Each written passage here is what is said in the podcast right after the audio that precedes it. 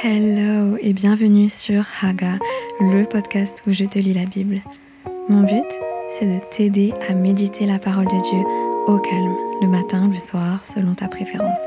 Que tu sois dans le métro, dans ton lit, en train de marcher, en voiture, peu importe, tant que ton cœur est disposé. Ça te parle? On y va. Ah oui, petite note avant de commencer ce premier épisode. Dans ce podcast, je vais essayer de prononcer certains noms propres en me rapprochant le plus possible de la prononciation hébraïque ou grecque. J'espère que ça ne perturbera pas ton écoute. Aussi, tu m'entendras à certains moments lire les petites notes de contexte qu'on peut trouver dans la version Summer. Ne sois pas surpris ou surprise, J'aime bien apporter ce petit point de contexte quand je trouve que c'est nécessaire. Voilà, c'est tout pour cette parenthèse. Bonne écoute à toi.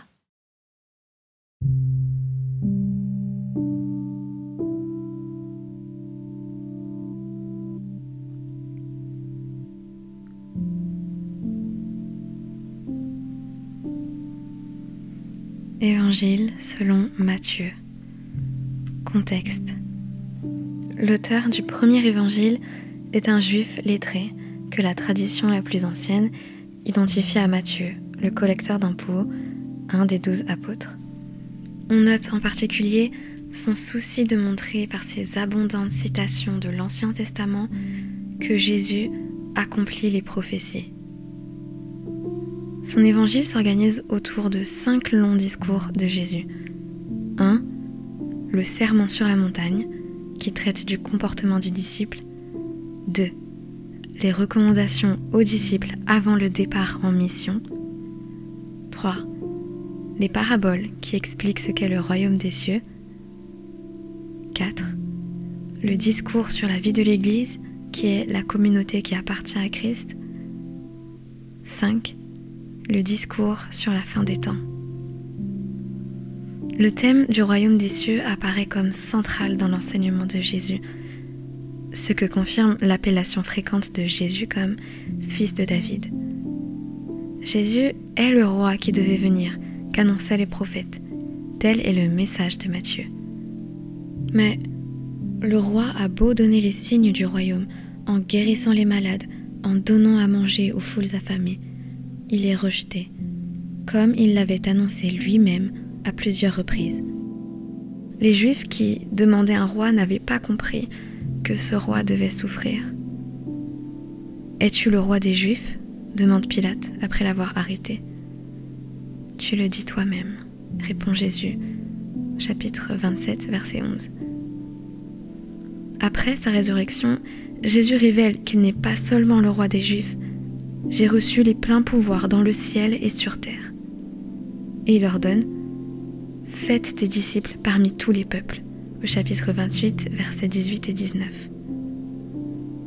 Avant sa mort, Jésus avait donné à ses disciples la clé qui donne accès à son royaume, se convertir et devenir comme de petits enfants. Au chapitre 18, verset 3. Naissance et enfance de Jésus. Chapitre 1. La généalogie de Jésus. Voici la généalogie de Jésus-Christ, de la descendance de David et d'Abraham. Abraham eut pour descendant Yitzhak, Yitzhak eut pour descendant Yaakov, Yaakov eut pour descendant Judas ou Yehuda et ses frères. De Tamar, Judas eut pour descendant Peretz et Zérar. Peretz est pour descendant Etron. Etron est pour descendant Aram. Aram est pour descendant Aminadab. Aminadab est pour descendant Nachon. Nachon est pour descendant Salma. De Rahab, Salma est pour descendant Boaz, aussi prononcé Boaz. De Ruth, ou Ruth, Boaz est pour descendant Obed. Obed eut pour descendant Isaïe ou Yesaï. Isaïe eut pour descendant le roi David. De la femme du riz, David eut pour descendant Salomon ou Shlomo. Salomon eut pour descendant Roboam. Roboam eut pour descendant Abia. Abia eut pour descendant Asa. Et Asa eut pour descendant Yosaphat. Yosaphat eut pour descendant Yoram.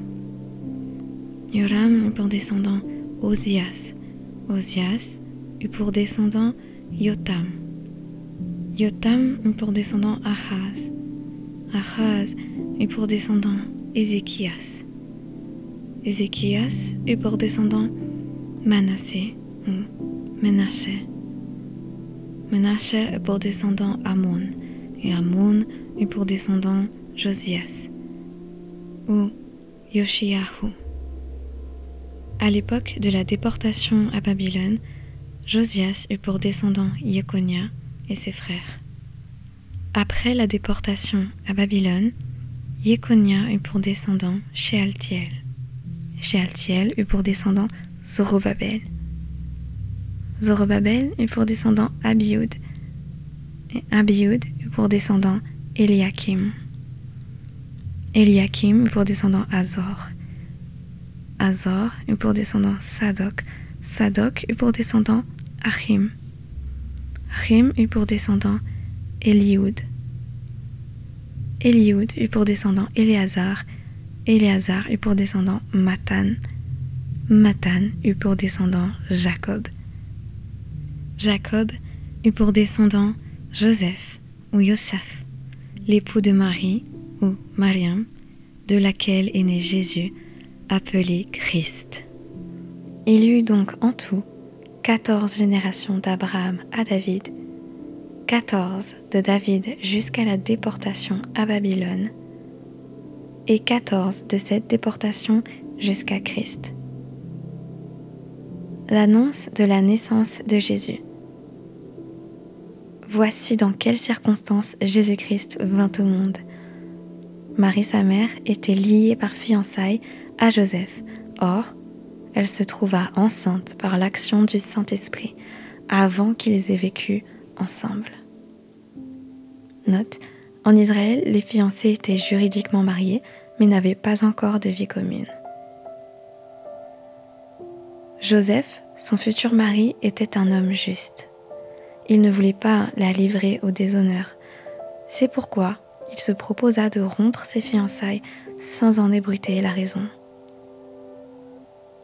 Il réfléchissait à ce projet quand un ange du Seigneur lui apparut en rêve et lui dit, Joseph, descendant de David, ne crains pas de prendre Marie pour femme, car l'enfant qu'elle porte vient de l'Esprit Saint. Elle donnera naissance à un fils, tu l'appelleras Jésus. C'est lui, en effet, qui sauvera son peuple de ses péchés. Note Jésus signifie l'Éternel sauve, Yeshua.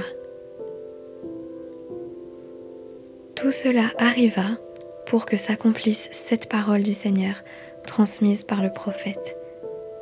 Voici, la jeune fille vierge sera enceinte et elle enfantera un fils que l'on appellera Emmanuel, ce qui veut dire Dieu avec nous.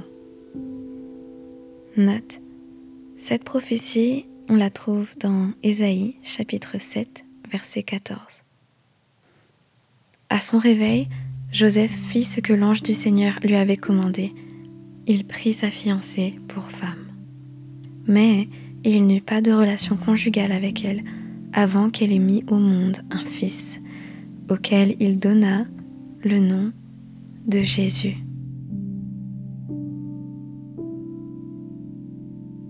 Je m'arrête là pour aujourd'hui. C'était le chapitre 1 de Matthieu. Maintenant, je te laisse un temps calme où tu peux penser, écrire, prier, lire, où tu peux simplement poser tes questions à Dieu et te concentrer sur sa présence ici et maintenant.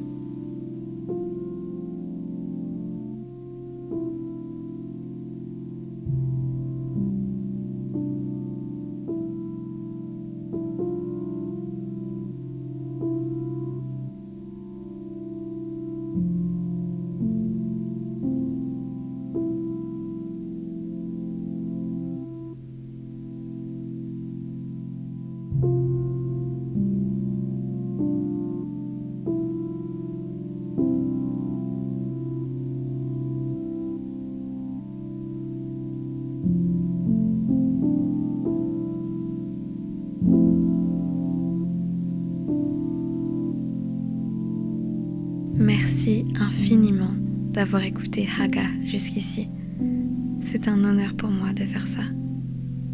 J'espère que tu as été béni, que tu en ressors fortifié avec la paix du Seigneur et que cela t'encourage aussi à lire et à étudier ta Bible.